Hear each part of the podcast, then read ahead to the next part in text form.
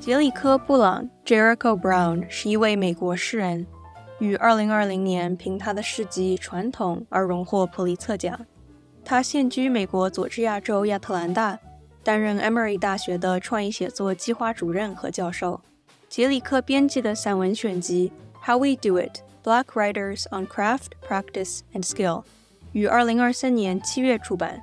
此选集中包含了三十余位美国非裔作家对于文学和创作手法充满活力的讨论。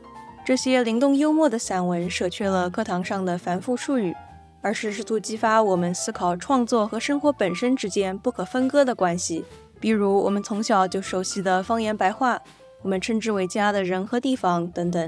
这本书是为每个热爱文字和写作的人，特别是年轻的非裔作家和诗人所写的。但是，作为编辑，杰里克希望此书能帮助每一位读者，引导他们在看似平淡的生活中发掘出自己的创造力，并让他们意识到自己从心扉发出的文字对世界的影响能够多么的强大。Jericho Brown, welcome back to the creative process. Hey, thank you. Thank you for having me back. Well, we've just been enjoying your anthology, How We Do It Black Writers on Craft, Practice, and Skill. And it's such a delightful, informative, inspiring work as you're inspiring as a writer, and you've selected these other inspiring masters of the craft. So I believe you're going to share with us a passage from the book. But first, tell us why it was important for you to create this anthology.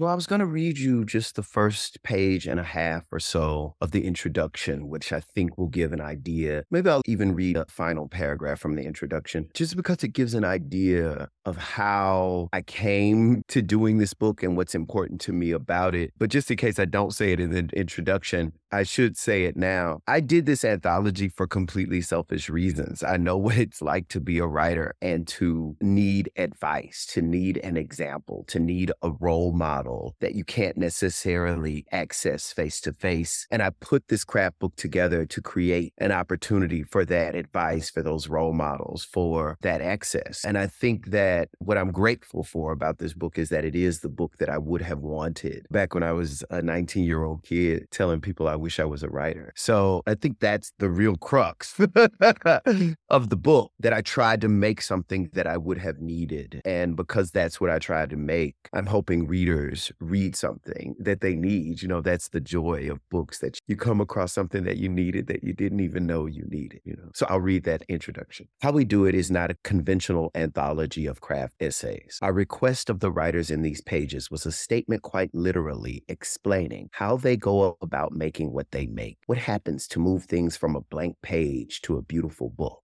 So, this is a book of answers, answers to questions new writers ask every day about how to produce writing that proves their very identity as a practitioner. In other words, this is a book for anyone who is a student of the craft. More particularly, though, this is a book for younger and newer Black writers in undergraduate and graduate workshops and in absolutely no workshop at all.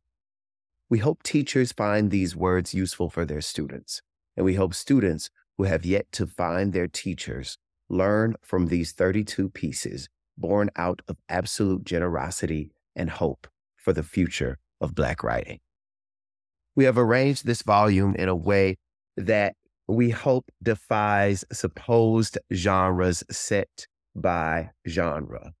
I am certain there is news for the poet in the essay on vernacular by Daniel Black. I believe the poet Evie Shockley is indeed in conversation with the filmmaker Barry Jenkins that certainty and that belief come from how much I learned about my own work and my own attempts at work from the process of reading and organizing these essays. This is a book I wish existed 20 years ago. I would have led an easier life if it had. How we do it is divided into eight sections with a range of essays in each. Who your people, what you got, where you at, how you living, what it looked like, who you with, how to read, and going back. The titles here are intended to communicate the fact that these sections could not be narrowed down to the kind of jargon with which writers are accustomed. We weren't going to name the sections voice, tone, setting, character, or good advice. Because every essay here gets at more than any single topic. Who Your People, for instance, includes meditations on characterizations in speech. It has bare bones and real times directives from Crystal Wilkinson, like when you get to talk about your characters as if they are members of your family, then you've got it right. And an exhaustive list of questions any writer may want to answer when envisioning the full human life of someone imagined. What you got is a section on the uses of personal and communal experiences in writing, no matter how traumatic or dire those experiences may be. Here, Hurston Wright Foundation founder and writer Marita Golden advises To write your story well, you must fully understand and be willing to stand up for its significance and necessity. And I'll just finish this portion with the end of the introduction. In all, how we do it is a kind of selfish gift. I want you to have what I always wanted here is an anthology that gives us modes to try on the way we might wear and change clothing. And these wonderful writers are proof that nothing ever beat a failure but a try. Well, that's beautifully expressed. And I think that, like that advice from Crystal, the whole book addresses readers, students of writing, and just people who enjoy reading as though we are part of this family of writers and readers and cuts through a lot of this, as you say, tone and all the jargon that seems antithetical of the art and the intimacy of writing. Well, I think one of the reasons why we stayed away from those things is that I'll say it this way.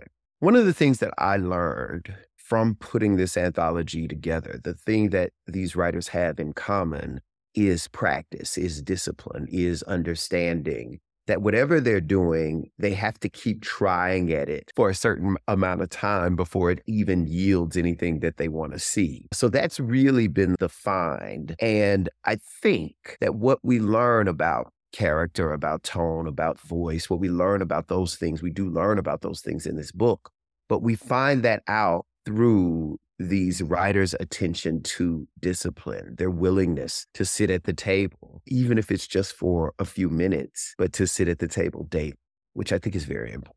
Yeah. I mean, you just said you're just coming to us from your daily practice of waking up there, getting at it. Um, mm. it, is, it is a job, but it's a joy and an art.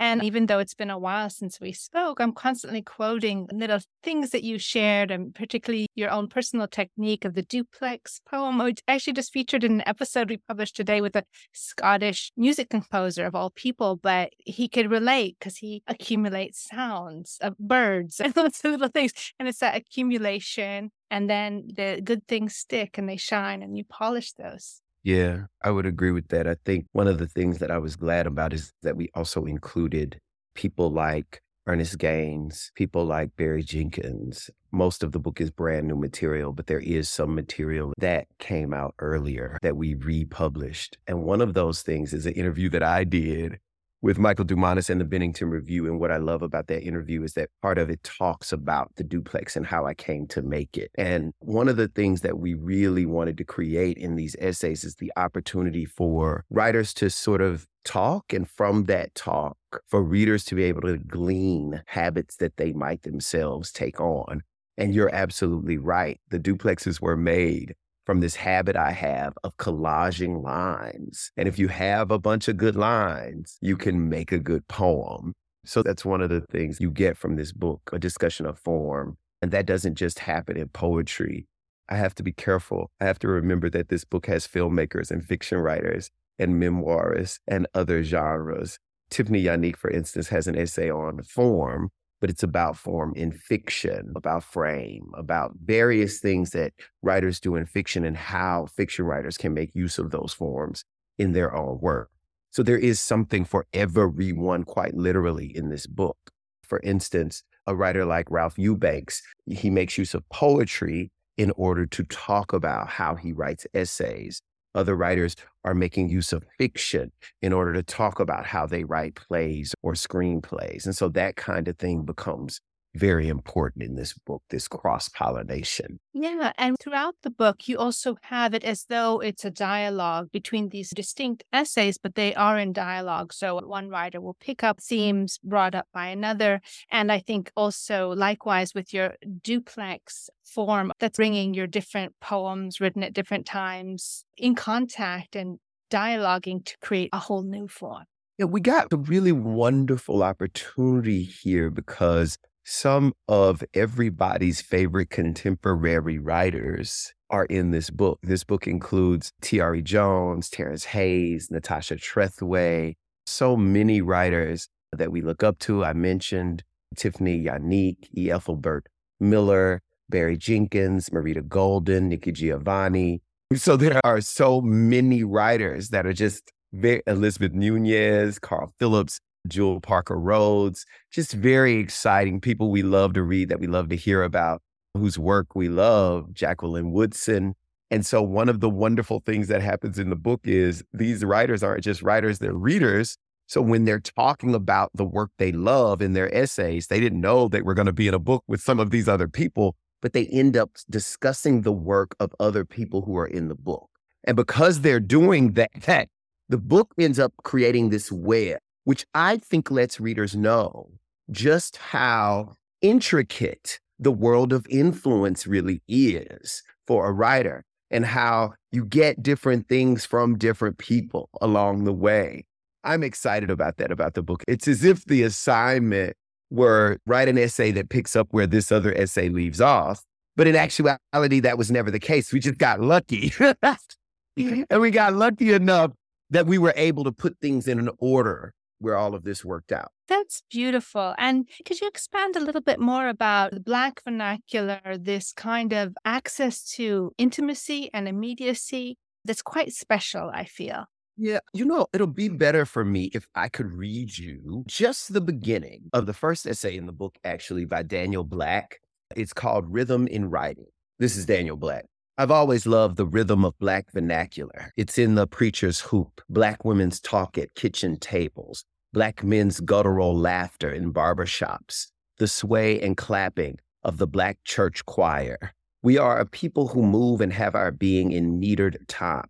There's no secret. Writers and scholars have documented this phenomenon since the 1960s. What is elusive is how to capture this pace, this cadence on paper.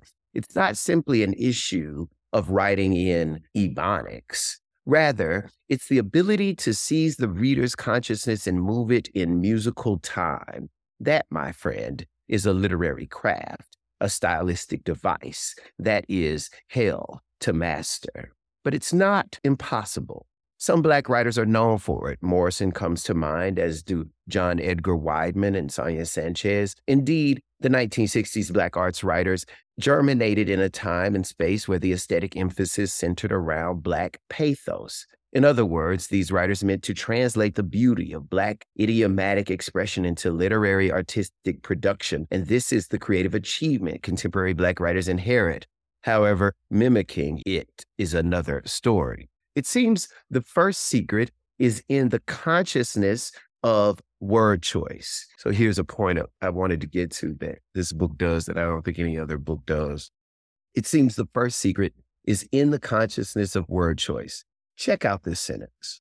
After sunset, Willie Joe and Bessie went to the bedroom and made love. This sentence is okay, but it doesn't carry the rhythm of Black experience. It doesn't show or celebrate the way in which Black folks had to make space for love when the entirety of their existence was subsumed in survival. But this sentence does. After the sun went down, Willie Joe and Bessie made their way to the bedroom and did what they could do. The difference here is several things. First, sunset is what the sun does every day. There is nothing particular about it. The sun going down, however, is Black people's hope for a moment of rest. It's the time of day when they get to breathe for a minute.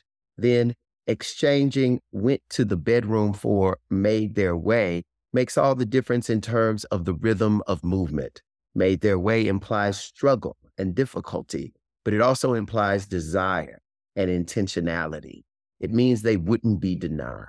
and finally did what they could do, does all the work to demonstrate the beauty of Black intimacy within the limitations of bondage and restraint. Writers are often taught, and rightly so, the craft of language economy, the use of as few words as possible to convey a point.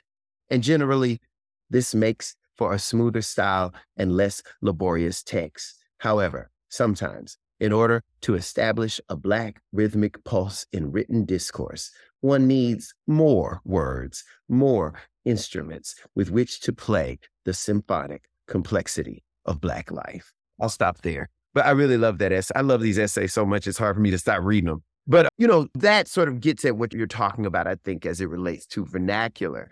Part of what Daniel's getting at, and I think every writer in this book takes this on, is something that I noticed in essays like Tradition and the Individual Talent by T.S. Eliot, When We Dead Awaken, Writing as Revision by Adrienne Rich, The Negro versus the Racial Mountain by Langston Hughes there's something in all three of those essays from the past that says in order to make what you make, you have to use what you have. You have to submerge yourself, immerse yourself in what you know, in your own vernacular, in your own tone, in your own belief, in your own way of doing things and telling stories. And that's how the writing can get done.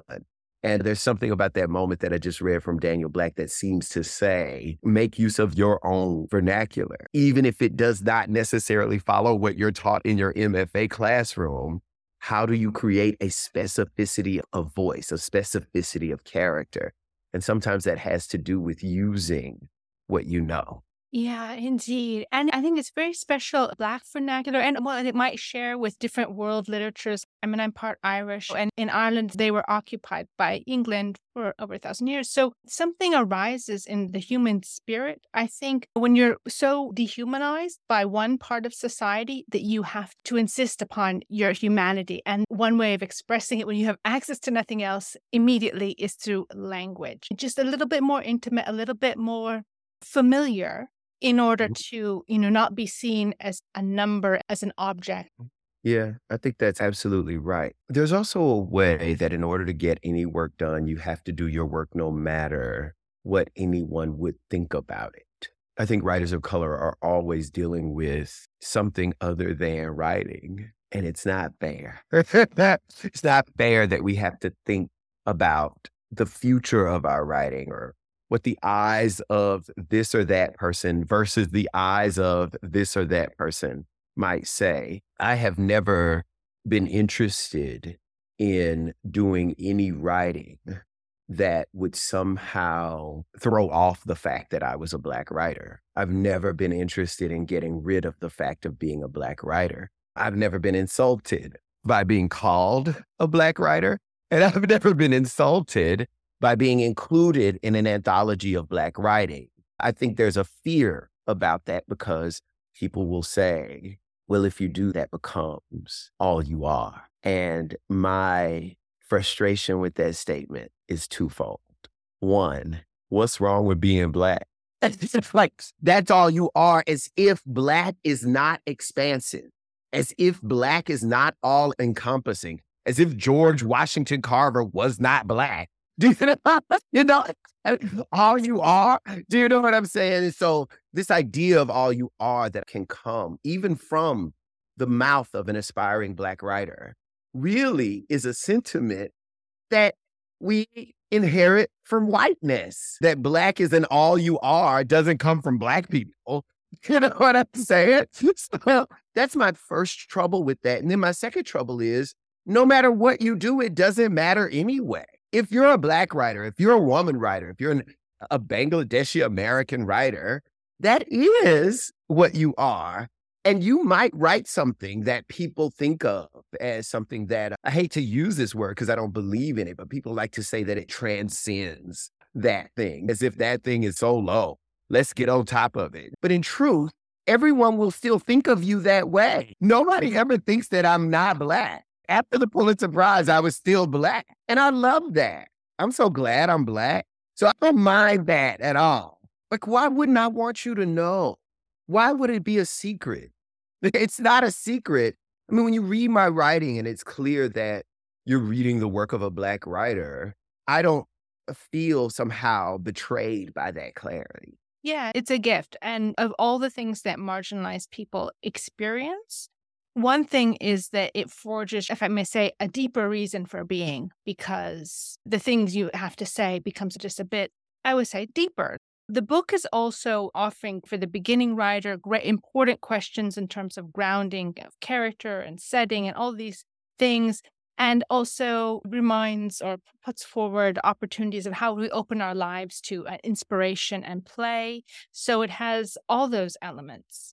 Mm-hmm, mm-hmm. It definitely has all those elements, you know, right down to instructions. One of the things that's interesting about Rita Dove's essay, for instance, in this book, is that she makes literal lists. I mean, even in this book, even the essays themselves, they take these sort of formal jumps that you don't necessarily expect. Rita Dove has an essay here called Seven Brides for Seven Mothers. And what I love about it is she says it's the list she makes for herself as guiding principles for her own writing. I'll just read to you some of the things that are on that list. What I also love about this essay is that she has these statements that are for her. And then she shows us in this essay over the years how these statements change right? That, you know, she has this set thing that this is how you write. She writes down and she keeps it with her as her guide. And then over the years, as that changes, she's willing to tweak this list. So her aesthetics are changing. Her beliefs about writing are changing. And I love that we get to see what it's like to be a writer over the long haul. You know, we don't get to retire from this job. We're not like football players. So it's not over for us when we're 35. You know what I'm saying? I'll just read you some of those. I just want you to hear those early seven statements that she gave us. There's a little paragraph beyond each statement, but I'm not going to read the little paragraph. I'll just read the statement. Number one, no excuses. Two, notebooks, not journals. Three, every roadblock is an opportunity to explore the neighborhood. Four, it don't mean a thing if it ain't got that swing, but if swing is all it's got, you might as well join a band and take it on the road. Five, while you're writing, never think of your audience. They will find you. Six, each word is a living, breathing thing. And seven, silence is the shadow of the word. And then as the essay progresses, we see those seven change and morph into a different seven. So I just think that's really a good example of what you're talking about, that it gets right down to the exact. A writer like Tayari Jones, for instance, her essay shows us when she was writing An American Marriage, the exact thing she was doing daily. It's almost like a journal of oh, I did this. Then I thought about that, and that led to this. And I think it's really good for writers to see how things unfold for each other. I wanted to ask you about the how you living section specifically. Well, also what Mia said about opening yourself to inspiration and play. And you mentioned this in your previous interview with us too. It's almost an aesthetic to talk about dancing in the rain and letting your heart be broken and exposing yourself to the world. But in reality, I think it's very hard to look at a difficult, unfamiliar experience that you might to pass through in order to open your writing to more possibilities and just say, I'm going to do that no matter how much it's going to hurt me. And this includes writing into your hurt and your trauma too, which is hard. How do you personally get yourself to do the uncomfortable things in life that might feed your writing? That's an interesting thing you bring up. And I think this is an answer that has changed for me over time. In the beginning, it wasn't so difficult for me because it was exactly what I wanted. I think it's really harder for younger people who are writers now because you have a connection to your parents nobody ever had to their parents before. Because of social media, because of text messages. You know, when I was a kid, we went off to college, you called your mom on Sunday, and she was happy with that. You know, I mean, you also could become a different person. You could try on certain things about yourself that you might have been learning about yourself as you went. That's very difficult to do when you have from age six to age 26 the same friends. You know, you become friends with your friends in second grade on social media and they never disappear. You never disappear. And so you're always carrying with you the idea that someone else has of you. Do you understand what I'm saying? And you Mm. understand that if you do something different, those people who have that idea of you will think you're inauthentic or that you're a liar. Oh, why is she doing that? She wasn't doing that before because they don't understand that you could change it. So you're afraid to change because you don't want people to call you strange. So I sort of get that. But I grew up in a very different situation. I'm actually always surprised that I'm even in communication with my parents at all. I didn't think anybody in my family would want to have anything to do with me because that was the message I got from the world when I was a kid that people do not want to have anything to do with queer people other than queer people.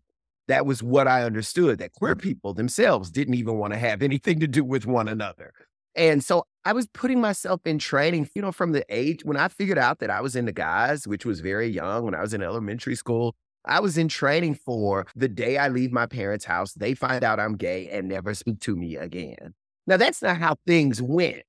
But if you have that idea, if you already have the idea that everyone in your life is going to reject you, then that makes it easier to write.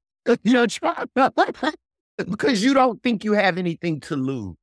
And part of our fear about writing that which is intimate or personal or traumatic has to do with the fact that we are afraid that, yeah, I'll have the good piece of writing, but I lose this really wonderful relationship in my real life. And I don't want to lose my relationships moving forward in time. I think it's different for me now. And I think it's easier for me to write into a kind of risk because I have trained myself to a point where I don't think about that risk as I am writing. I put myself in a position where I only have to think about that risk once I am at a point in a draft. And by that time, the poem is so good, I don't care about that relationship. But in the beginning, as I was saying to Mia earlier, my goal is lines. Oh, that sounds good. Oh, that sounds good. Oh, this is interesting. Oh, I might be able to use this piece. You take things down to the word, to the fragment, to the line, in some cases to the sentence, to the paragraph, and you start putting things together, then you can begin to put them together because they go together, not because they're about you in any particular way. For instance, in the notes app of my iPhone, I keep a running list of lines, and I'll read some of those lines to you now. I'm just going to pick from anywhere. Mm. I have a friend who won't sleep beneath a popcorn ceiling. I'm from the first westward expansion. Sometimes things are funny to me because they're not funny. I sold my way through school, the streets of dating, tragic lack of underwear. I want to listen to Ricky Lowe. The countries that win the most wars tell the most lies. I look forward to talking with someone about any subject. Whose teeth are in Gucci Mane's mouth? I tried to love you when you weren't looking. The country with the most control controls the most people. Black passing person of color finer than cat hair. So those lines have nothing to do with each other. When I get them, I write them down. But then when, you know, Sunday comes, I dump them in a Word file and I start moving things around. Now, as I start moving things around unconsciously, I end up saying things about myself. This is really how the duplexes were made. I didn't expect there to be a duplex about my father. I didn't expect there to be a duplex about rape. But because I had written the line, the opposite of rape is understanding. I had written that line and it just sort of sat there. So then, as I'm writing these other lines coming out, then yes, I end up admitting to the fact in the poem that I myself have been raped. But it was not my intention. I did not set out to do it. Once the admission is made in the poem, though, it becomes easier to work with because I didn't set out to do it. It feels more like a responsibility for the poem more than it is for me. I hope that answers your question. Because I think it's a really good question. It's a question I would say half of the writers in this book are trying to get at because, you know, many of the writers are teachers or have taught in some capacity. And many of us know that was our stumbling block. That was the thing holding us back from being able to make what we really wanted to make and put it out in the world. So it's a really great question, I think, that you're asking.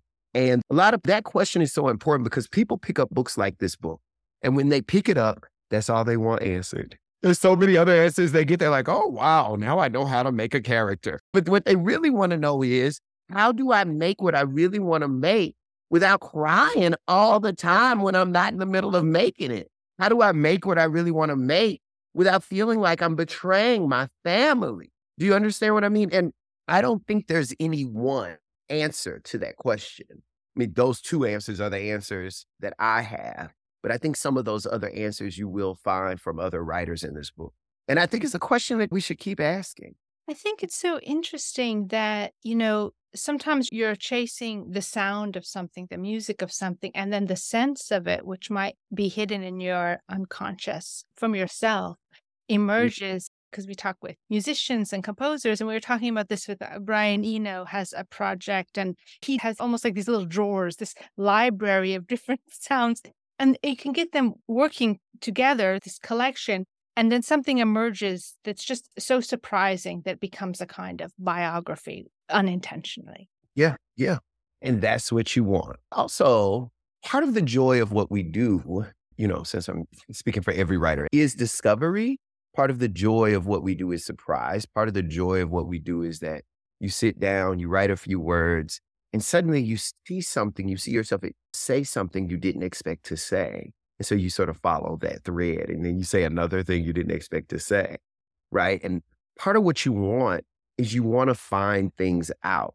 You want to find things out about yourself. You want to find things out about the world. You want to discover things while you are writing the poem or the story or whatever you're writing. You're going to uncover your own history in a way that you haven't seen your own history before. Yeah, I think you covered this a little bit in your previous answer, but when I write about things that hurt, I don't feel like necessarily I'm betraying my family or something because they might read it and my mom would go like, "That's not who I am," which is not the point. But she said that before, and I thought it was kind of funny. But I feel like I'm doing an injustice to what I write, and I feel like it just cannot be captured in a way that maybe I just shouldn't try to make something called quote unquote beautiful out of it because the experience is not beautiful. And maybe I should try to process it another way that doesn't involve some sort of art, which I think in my mind is sometimes twistedly linked to the idea of something beautiful. And what I experienced is not so beautiful. And so there's that opposition there. As someone who writes about heavy topics of collective individual trauma, do you ever face up against that indescribability and you feel like maybe this is just not a life topic that is fit for the life of writing? Yes and no. I think first, let me just say this. I never think about making something beautiful. Like when I'm doing the stuff you think that I'm doing with individual and collective trauma, I've heard this before. That's what I'm doing. And again, I'm happy. Sure, I'm doing that. But I do not think about that when I'm writing a poem. I'm not writing a poem. Thinking, or let me write this thing that expresses black. No. Oh my God. That would never get written. So I'm not thinking about that, but I'm also not thinking, let me make something beautiful. I'm thinking in the moment of writing, let's play Jericho. Let's have fun. Let's have a good time. Let's push some words around. Let's see what I can do. Let's feel some pleasure, similar to the pleasure we feel while we're reading. I think, you know, you read a good poem and even if it's really sad or if it's really full of rage, something about a poem delights you right? And I'm trying to get to the delight. And yes, somewhere in the midst of that delight, sometimes I do find myself crying. I'm like, how did my delight turn to sadness? But I don't think about making a beautiful thing or turning something ugly into something beautiful. That is not what I'm ever trying to do. I also probably think everything's pretty ugly. So, you know, or maybe I think everything's beautiful. You know, it's one or the other is my real problem. Do you understand what I mean? So that's first. And then the second part is yes. Yes, there's all sorts of stuff I wish I could write about that I'm like, oh no, I don't know. I don't think I'll ever make it. But I thought that about a lot of stuff in my life. There are things you want to get into a poem, and there are things that you hope you never have to deal. But if you write, you will find that stuff that you never wanted to deal with appears. The question, for me at least, when that stuff appears is, or maybe it's not a question, I mean, the answer is well, I'm a writer. here it is. I guess it's time to deal with this bull. I guess I got to deal because I definitely did not want to write it down. So now that it's here, I guess I got to deal with it. Well, I read briefly the essay by Natasha Trethewey in your book. And she talks about the metaphor and how it entrenches us in a certain attitude towards the things we're describing. Like one thing off the top of my head is battling a disease as if a disease is like a battle that you can choose how to strategically plan around it. And that shapes a certain attitude towards diseases. And Natasha Trethewey talks about how the language right after Civil War was used to articulate this romantic attitude towards the Southern past and Black otherness. But as poets, I mean, you can entirely write a poem without metaphors. But personally, I deal a lot in metaphors, it's like a currency of my writing. How do we become more aware of the mythos, perhaps underlying some of the metaphors that is, you know, a very basic currency of poetic craft? Yeah, I mean, I think we are becoming more aware, whether we like it or not. I think since the 1950s, people of color have been on a real examination and a real interrogation of language that we think in the United States of it is just normal idiomatic language. And I think many of the African American studies programs that arose in the 1970s, for instance, really just arose because people were like, wait, is this what we think when we see the word black? Do you know what I mean? What do we mean when we say dark comedy? I think that kind of thing has been going on for writers of color in particular for a very long time.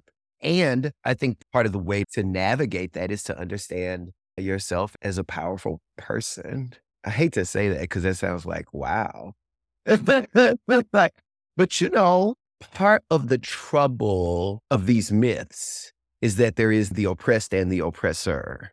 And if you experience oppression, then that puts you in the position of the oppressed, as if you are a person without power. And yet, in our lives daily, I think we move beyond that myth and we work and we live and we see things and we experience some, maybe not power in that capital P way, but we do experience some modes of power.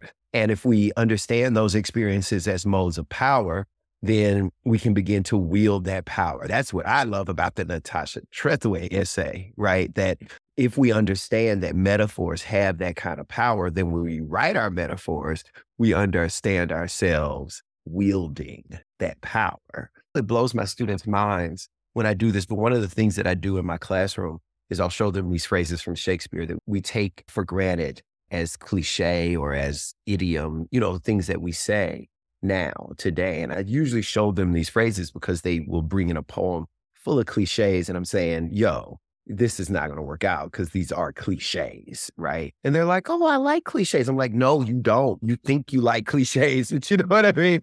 And I, one of the things I say to them is that our job as writers is to write what will become cliche, not to write cliches, but to be original enough that we make something that people are still saying, that we say the thing that characterizes thought on a subject for hundreds of years to come. And if that's what you're doing, that's pretty powerful. You're in a position of power. And so I think that's how you, I don't even want to say combat. Do you know what I'm saying? I have to understand what I'm doing when I'm doing it. And I think it feels like it to me. What I'm doing when I'm writing a poem is making a world. And if I can stick to that, then I have to believe that once a poem is out in the world, another world has been made another way of living, another way of thinking, another way of seeing things. One single poem is a way of seeing things. If I believe that, I mean, I'm saying stuff like that all the time, but if I believe that and I'm a person who made the damn poem, I'm a person of power. Giovanni writes in her essay, Craft, that I have no craft.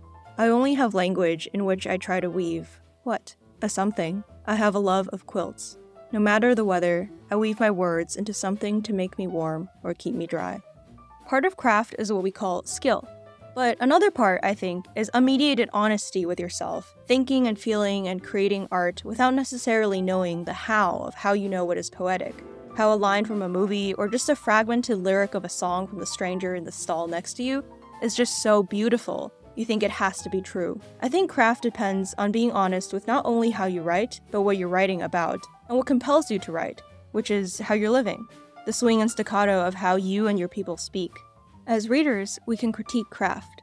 But as writers, I think it's important to set aside the projected literary criticism of our future end product and tune into what in ourselves cries out to be crafted and to become a thing in the world. I think it's also important to question what we're calling good craft. Like, why were we taught that a certain economy of words, or a certain pattern of rhythm, or a certain flavor of metaphor is effective or pleasing. The aspects of what we call craft or good craft might originate from particular culturally and historically shaped fascinations with certain fashions of scene setting, character development, or poetic musicality that are by no means definitive. This isn't to say that anyone's own voice in writing should be purged of all cultural influences to reach for some perfectly authentic and pure individual voice. Rather, I'm saying that as a writer, I want to ask myself is this poetic rhythm I've read or learned about how I feel my life metes out its moments? Do I perceive the world stripped down to Cormac McCarthy esque twangs of short, solemn sentences, or in a maximalista flurry of images all ribboned through one another? In other words, what about my life, my family, the way I tie my shoelaces and talk to strangers and laugh when I shouldn't, what do I already know without knowing that is already fertile ground for my craft which I should commit to practicing saying and writing aloud for its own colorful sake. Indeed, before we start speaking of craft comes an honest discovery of its wordless primordial forms already habitual in our lives. And now, back to the interview. Oh, poetry is very powerful. It's not the popular medium it once was, but there was a time people would go to war with a, a, poem in their heart, right? Mm. And we still have these powerful instances of poetry that we've so absorbed into our language, as you say, that they become cliches that we've forgotten. We don't experience them as language anymore. In fact, they become a moving image that's embedded in us.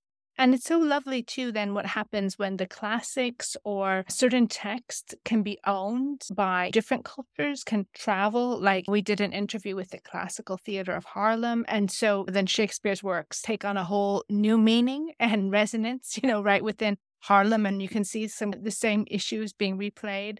I remember one, oh, this is just a side note, but my grandparents used to sit i mean their english was very good but they would trade cliches or sometimes it would be lines from shakespeare it was all the same to them right they would they would have a ping pong back and forth between the quality of mercy is not strained yeah. and yeah. and then, you know, my grandfather would say something else. It was all the same, but it became something completely nonsensical. But it was a part of improving their language. And I'm so glad that you've collected this essential handbook, which is so easy to read, which doesn't read like a craft book, but can definitely be taught in schools. It's not like lessons, but if you really pay attention, you can learn so much from it. And I know you must have had a checklist, but it doesn't seem that way. But I was wondering I know that you're also doing some other projects as well as your writing. You have a podcast as well. And just tell us a little bit about, you know, yes. Yeah, I have a podcast. It's called The Slave is Gone. It's the after show for Dickinson. Dickinson is the Apple TV show about Emily Dickinson, which looks at her life as it was, but also makes her life contemporary in some ways. And I love doing that show. I host it with Brionne Janae. It's one of the things that I've really been excited to do because I love Dickinson. And I love reading Dickinson. I love that we get to bring her back into the conversation a little bit more. I love being a part of that. But I also like hosting the show. And I really want to do more things like that. Like, I didn't understand how much I would enjoy doing something like that, but I really want to do more things like that. There was something about the process of it that I enjoy, you know, timing and, you know, the thing you're doing right now. And I'm in a PBS special that's premiering this week, I think, or maybe next week called Southern Storytellers that's coming out. I have this book that just came out. I just finished editing the selected poems of a poet that I fell in love with when I was younger, who's no longer with us, the selected poems of Reginald Shepherd. So there's a lot going on. And now that uh, I'm sort of coming to the end of all of those things that are going on, I am happy to return to the writing of my poems but I'm also writing some other things. I'm working on a screenplay. I'm working on essays. I'm always working, you know, got to keep working. I know I'm just bringing this on you, but it would be nice to have you read one of your poems as well. We've always enjoyed that. You know what? I'll just read you, since we're on Zoom and since this is sort of a special moment that we're talking about making, I'll read you the poem I'm working on, which is not that great yet. so I'll have to read it to you from my phone because I just started you know, you get a few lines and you start working on them in your phone. And then before you know it, you're just working on the poem in your phone. So I'll read it to you. I haven't even put it in a Microsoft Word document and looked at it. And as I read it, I'll probably see things I want to fix. This is actually what I was doing before I got on this call. you don't love me. I was a grown man in my own home when I stopped using mustard. By that time, I had knives. I wasn't stealing plasticware from Wendy's. I spread mustard on my sandwiches because my dad spread mustard on his sandwiches. How am I to distinguish myself when everyone wants to tell you a story? I don't mean to offend, but I hate mustard. Can't you taste how gaudy and yellow it is? And when it stains, throw the whole shirt away or use it to wipe your runny nose. I don't know what else I do because my dad did it. I don't know what else I hate and do. I fear I could leave a yellow stain on you. Of course, you don't love me. I look like my father. Thank you so much. We're very honored to have, I guess.